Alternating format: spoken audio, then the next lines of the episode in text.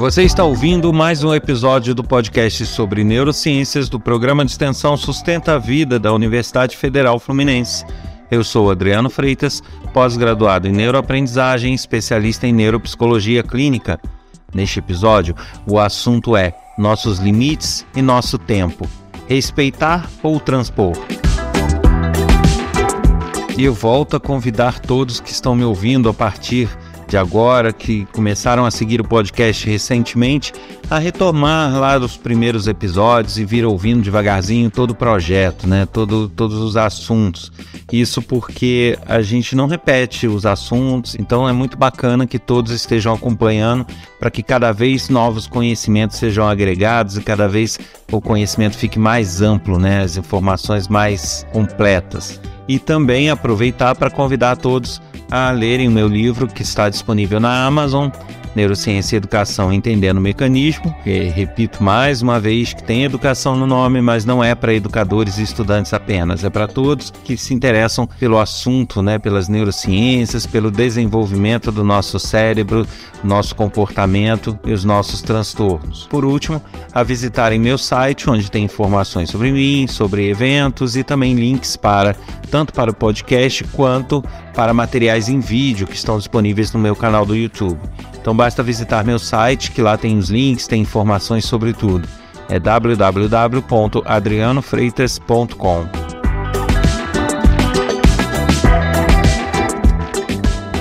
E tá aí uma discussão bastante interessante e que dá pano para manga. Os limites, o nosso tempo, devemos respeitá-lo, usá-lo como barreira ou transpor? Na verdade, é muito comum a gente escutar em escolas e no trabalho: ah, aquela pessoa tem o tempo dela, temos que respeitar o tempo dela, ou temos que respeitar os limites daquela pessoa. Isso é muito comum nas escolas e é muito comum em alguns ambientes de trabalho. Pois bem, é, devemos respeitar o limite de cada um, sem dúvida. Devemos respeitar o tempo de cada um, sem dúvida, o nosso tempo também, no, o, os nossos limites. Mas o que significa esse respeitar os limites, respeitar o tempo? Significa que eles não podem ser transpostos, que, que você não, não tem como sobrepor, se sobrepor a eles? Ou significa que são limites que têm que ser enfrentados e que você é, precisa trabalhar para vencê-los? Essa é uma, uma discussão bastante interessante e que eu acho que vale a pena deixar aqui uma diferença para que a gente comece a pensar sobre esse assunto. Uma coisa é respeitar os limites, ou seja, entender que temos os limites, que temos o nosso tempo de aprendizagem, o nosso tempo de desenvolvimento do trabalho, mas é, uma outra coisa é utilizar esses limites e esse tempo como uma desculpa para a estagnação. Esse é o grande problema disso, né? essa confusão que se faz. Ah, temos que respeitar o limite dos alunos, ou temos que respeitar o limite daqueles que estão trabalhando com a gente. Tá, mas respeitar o limite significa aceitar que eles não vão passar dali? Aceitar que eles não vão conseguir fazer uma tarefa, aceitar que eles não vão conseguir alcançar um objetivo que tem que ser alcançado, será que a gente deve entrar nessa? Ou, ou esse respeitar os limites, respeitar é, as limitações, significa que devemos compreender essas limitações e trabalhar para que de uma outra maneira se consiga é, sobrepô-las e, e alcançar os objetivos mesmo assim. É essa discussão que eu quero trazer porque eu canso de ver esse discurso de que, ah, mas a gente tem que entender que cada aluno tem o seu limite, tem o seu tempo, tem, temos que entender isso dos, das pessoas que trabalham. Mas eu não vejo ninguém falando sobre os objetivos serem ou não alcançados. Né? Eu vejo uma flexibilização de objetivos em cima desses limites. Mas será que essa flexibilização é realmente necessária? Será que ela é boa? Então eu vou focar aqui um pouco na questão educacional, que é onde eu percebo mais intensamente esse discurso, porém, obviamente, isso vale para outras áreas, é só fazer analogia. Mas indo para o ambiente educacional, é, um aluno tem uma certa limitação no entendimento ou no trabalho com a matemática, por exemplo. E existem certos objetivos a serem alcançados na matemática. Bom, é, o fato dele ter limites em lidar com a matemática não impede que seja, sejam feitos outros trabalhos, outras dinâmicas de outras maneiras, mas se exigindo os mesmos objetivos apenas mudando a forma de se trabalhar, a forma de entender e a forma de, de articular o pensamento para aquilo. Então, é, é importante que a gente tenha essa consciência, porque é, o ser humano, né, o nosso cérebro, ele tem uma forte tendência à acomodação, uma forte tendência a permanecer em zonas de conforto, a criar zonas de conforto e permanecer nelas. E quando você tem discursos como esse sendo insistentemente repetidos o tempo todo, você acaba gerando uma acomodação, você dá respaldo para que essa zona de conforto se instale com mais força e você dá um respaldo para que as pessoas não se movam a é, é, é, transpor, a, a contornar essas suas limitações e esse seu tempo de aprendizagem. Então é importante que a gente é, é, faça uma diferença muito clara entre isso, é, entre essas coisas, que, eu, né, que é a, a, o entender e o respeitar os limites e o estagnar a partir desses limites. Isso tem que ficar muito claro, que uma coisa não, não significa outra. Eu vejo, eu já dei aula em escola profissionalizante, segundo grau, e tenho contato com universidade, obviamente, e eu percebo é, uma tendência de gestores de escolas, gestores educacionais, a flexibilizar objetivos e não alterar métodos. Então, a, a instituição geralmente tem um método, tem uma forma fixa de trabalho. Quem não se enquadra nele, muitas vezes é tido como pessoas que têm um certo limite ou têm uma, é, uma restrição maior com aquele conteúdo e o, o objetivo para ela muitas vezes é flexibilizado. É, é, é, é, dado um olhar um pouco mais condescendente, um olhar um pouco mais tolerante para certas coisas e é, se analisa a evolução dele e tudo, porém, muitas vezes ele não alcança os objetivos daquela disciplina e mesmo assim ele é considerado apto, justamente porque se tenta trabalhar em cima dos limites dele. Só que eu não considero isso trabalhar em cima dos limites, porque eu entendo o seguinte: as profissões, é, a partir do momento que você está profissionalizando uma pessoa, e a escola, de certa forma, leva a isso, por mais que seja uma escola de ensino fundamental e médio, ela vai tender a, a ser etapas para que a pessoa no futuro seja um profissional de alguma área. Então, são pré-requisitos, eu diria. Então, se você começa a flexibilizar objetivos, você no final da linha você tem profissionais que não são habilitados a fazer aquilo é, cujos títulos eles têm. Então você pode ter um engenheiro que não é tão habilitado em engenharia assim, porque não alcançou muitos dos objetivos que deveria, e assim por diante. E isso gera diversos problemas que, que a gente sabe, né? É, problemas onde você ter um profissional não gabaritado, não preparado no mercado, ele pode gerar danos a outras pessoas ao executar o trabalho dele. No meu entender, aí eu entro um pouco na questão da opinião, na minha forma de, de ver as coisas, os objetivos, eles podem ter até alguma certa flexibilização, mas não tanto. Porque senão você vai ter pessoas formadas, pessoas qualificadas que na verdade não são aptas. E isso é um perigo muito grande e eu tenho visto isso com muita frequência. Uh, no meu entender, a flexibilização ela não deve ser focada nos objetivos. A flexibilização ela tem que ser no método. Se a pessoa tem uma resistência, uma limitação com algo, ela precisa ser melhor trabalhada. Ok, entendo.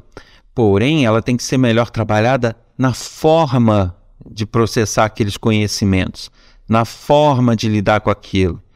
Né? Se ela não é muito boa com a matemática, que se faça analogias ou trabalhos em outras disciplinas que ela é boa, mas que carregam conteúdos da matemática. E aí vai se tentando é, é fazer com que aquela pessoa alcance os objetivos, porém de uma maneira diferenciada. Eu acho que este é o foco e esta a importância. Eu falo aqui de instituições ou de trabalhos que eu não acho adequados, mas eu também tenho que reconhecer que existem muitas instituições que trabalham dessa forma, que alteram suas metodologias, seus, sua forma de trabalhar com as pessoas, mas que conseguem fazer com que essas pessoas ajudar elas a alcançar os objetivos. Eu acho que a ideia é essa, ajudar, apoiar. E a minha intenção ao gravar esse episódio é justamente deixar esse alerta, deixar essa reflexão. Até que ponto uh, as limitações devem fazer com que toleremos mais? Até que ponto as limitações ou o tempo de cada um estão fazendo com que as pessoas se sintam confortáveis e não se esforçar? Confortáveis e não batalhar por, pelos objetivos? Até que ponto a gente tem qualificado pessoas que na verdade não estão aptas?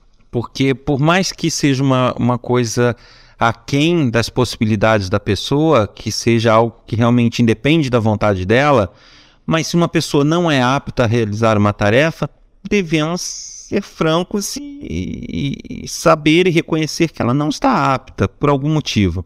Ou tem que se ajudar ela a se tornar apta, ou então buscar alguma atividade para a qual ela esteja apta. Na minha opinião, é, é muito complicado você, em certas profissões, você é, ter uma flexibilização muito grande de objetivos, justamente por isso, por você correr o risco de ter uma geração de profissionais que não são adequados, não são aptos a realizar aquilo que se propõe.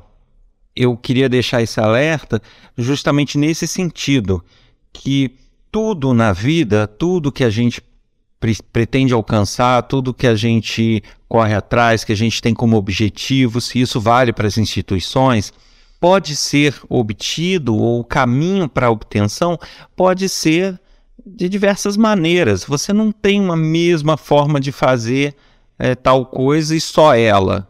Né? Tudo na vida tem um jeito diferente, um olhar diferente, uma maneira diferente, uma mania diferente, um método diferente, mas que não significa que o resultado é, é tão discrepante. Você pode ter até resultados um pouco diferentes, mas resultados tão bons quanto. Então, esta, esta flexibilização, esse olhar amplo é o que eu penso ser o fundamental e o importante. É, não adianta eu, eu querer flexibilizar objetivos se eu não sei lidar com o limite das pessoas.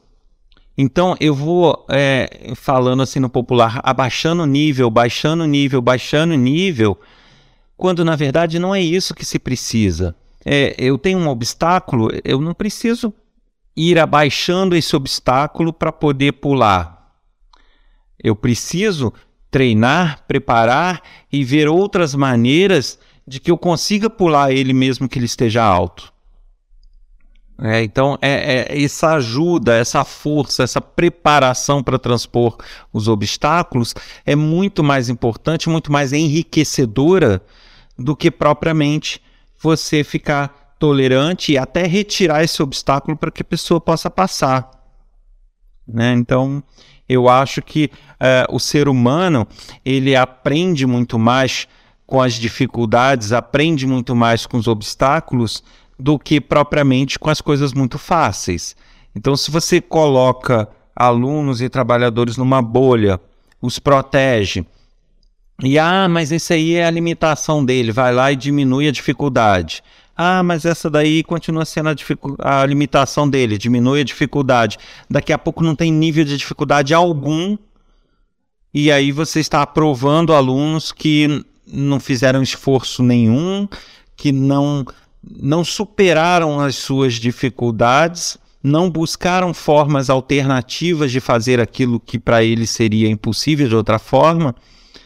então você estagna as pessoas, né? Você é, é, mudar objetivos e ficar ali retirando obstáculos que estão à frente das pessoas, você nada mais faz do que é, tornar o, o trabalho dela menos eficaz, né? O trabalho de aprendizado, de esforço, deixa de existir. Né? Você acaba aceitando o que a pessoa sabe e só aquilo e acabou. Quando na verdade não. A ideia seria usar as dificuldades para fortalecer as pessoas ainda mais nesses pontos. É, é, é essa é, a reflexão que eu quero trazer para todos. Então nós temos que ter em mente que o nosso cérebro ele tende a essa acomodação. E acreditem, mesmo que de forma involuntária, ele tem aquele ar, aquela malandragenzinha de sempre querer o mais fácil, sempre querer o melhor. Nesse sentido, né, de não ter esforço. Então, mesmo que a pessoa não esteja intencionalmente buscando isso, mas ela pode entrar sim num ciclo de acomodação involuntária onde o cérebro dela não busca soluções, o cérebro dela, como se fala popularmente, né, a pessoa acaba não exercitando o cérebro dela, fica tudo muito acomodado e ela não, não consegue, ela vai perdendo certas linhas de raciocínio, ela não vai conseguindo articular certos tipos de pensamento, porque está tudo muito bom para ela daquele jeito e ela não precisa se esforçar para obter mais. Então, esta acomodação é muito perigosa, ela é danosa, porque ela faz você parar. E por mais que você, é, anos depois, queira retomar as suas atividades, queira se empenhar, você vai ter uma dificuldade muito maior, porque você fica longos períodos acomodado. Então, na verdade, essa reflexão nos traz aí é, duas coisas para analisar. Se o nosso dia a dia, ou o dia a dia de quem a gente está educando, no caso de educadores, ou de quem a gente está gerindo, no caso de empresas, ele está de fato estimulante e, e, e a gente está conseguindo dar o apoio para essas pessoas, ou se a gente, enquanto pessoa que tem a dificuldade, estamos sendo apoiados o suficiente para que a gente consiga fazer dessas dificuldades ou desses obstáculos ou dessas limitações, a gente consiga fazer disso um degrau que vai nos fortalecer ainda mais para que a gente no final acabe alcançando os objetivos, mesmo que de uma outra forma que seja, mas de uma forma mais sólida. Do, ou se a gente está né, lidando com isso de uma forma preguiçosa, Tá? Quando eu uso esse termo preguiçoso, eu não estou falando necessariamente que a pessoa conscientemente esteja, mas o nosso cérebro certamente estaria. E a gente deixa de alcançar esses objetivos por uma mera questão de inadequação de métodos ou inadequação eh, da forma de lidar com essas limitações. A gente precisa avaliar isso na gente, avaliar isso nas pessoas que a gente educa e tentar né, é, estimular o raciocínio, estimular a articulação de ideias, estimular, é, com, fazer com que a pessoa não entre nessa zona de conforto e fique nela. A gente tem que entender que saber que temos limites não significa que não possamos transpô-los. Não, não é sinônimo de estagnação. A gente precisa sim fazer dos obstáculos algo que nos dê mais força ainda. Se a gente não consegue de um jeito, que a gente tenha garra para buscar de uma outra maneira e alcançar esses objetivos. Obviamente que eu sei que há todo um problema estrutural, principalmente no ambiente educacional, que nos impede de ficar muitas vezes adequando métodos e fazendo trabalhos muito personalizados, porque muitas vezes você tem turmas grandes e se você for trabalhar de uma forma diferente para cada aluno, realmente você não consegue, não dá conta, no caso dos educadores. Mas, infelizmente, isso não é um problema da neurociência, não é um problema humano. Isso é um problema de estrutura educacional do país. Então, a gente não pode tapar o sol com a peneira e buscar também é, é, remendos para buscar alternativas para algo que deveria ser visto de forma estrutural.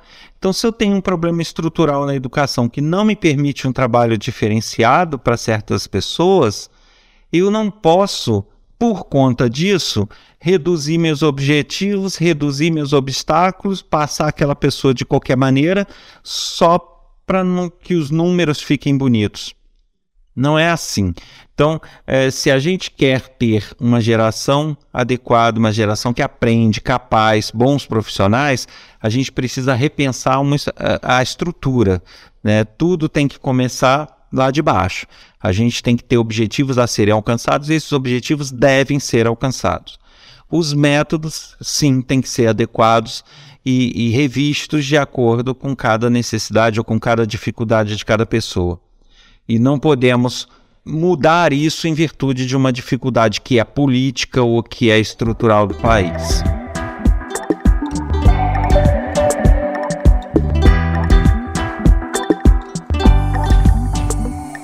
Você ouviu mais um episódio do podcast sobre neurociências do programa de extensão Sustenta a Vida da Universidade Federal Fluminense. Meu nome é Adriano Freitas, pós-graduado em neuroaprendizagem, especialista em neuropsicologia clínica. Se você deseja escrever para a gente com sugestões, dicas, críticas, elogios, basta enviar um e-mail para podcast@sustenta-vida.com ou então enviar um áudio, uma mensagem para o nosso WhatsApp, código 22 99 222 1003. Convido a todos também a visitarem o meu site www.adrianofreitas.com. Um abraço e até semana que vem. Teremos sim episódios de Natal e de Ano Novo. Aguarde, te encontro lá.